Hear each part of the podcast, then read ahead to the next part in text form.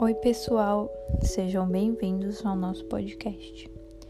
Hoje vamos falar um pouco sobre como funciona o OBS e relacionar com a prática. Para isso, eu vou usar como exemplo o episódio 6 da série Unidade Básica. O episódio começa com Demerval chegando na unidade e sendo acolhido. O acolhimento é o primeiro contato entre o profissional e o paciente, buscando saber qual motivo trouxe a pessoa até ali. Através da anamnese, exames físicos, podendo ser realizado por qualquer profissional e deve atender a todos. Também é possível notar como o trabalho em equipe é importante e que a falta de qualquer um pode atrapalhar no desempenho das atividades, como é mostrado no período em que o Dr. Paulo está de férias.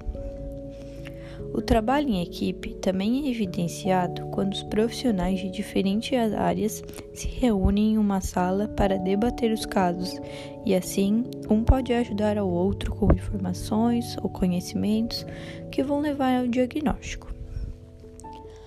Além disso, a territorialização é bem representada quando eles solucionam o problema com a ajuda das informações da área, sendo que essa diretriz se baseia em conhecimento do seu território, seus principais problemas e outras coisas. É um trabalho desempenhado pelo ACS, que vai de casa em casa acompanhando as famílias do seu território, desenvolvendo uma relação entre o paciente e a unidade.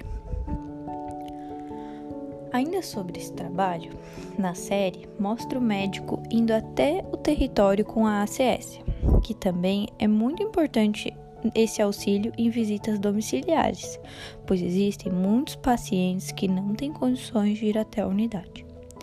Essas visitas podem ser conhecidas como atenção domiciliar, que acontece de forma contínua e dividida em prioridades de atendimento. Além disso, essa atenção não cuida só da doença em si, e sim da pessoa como um todo, incluindo sua família, sendo uma forma de prevenir doenças, fazer um acompanhamento, cuidados paliativos e outras coisas.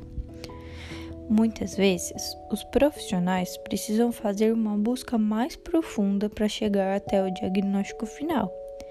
Isso mostra como é importante ter conhecimento sobre o paciente para analisar cada caso com uma perspectiva única.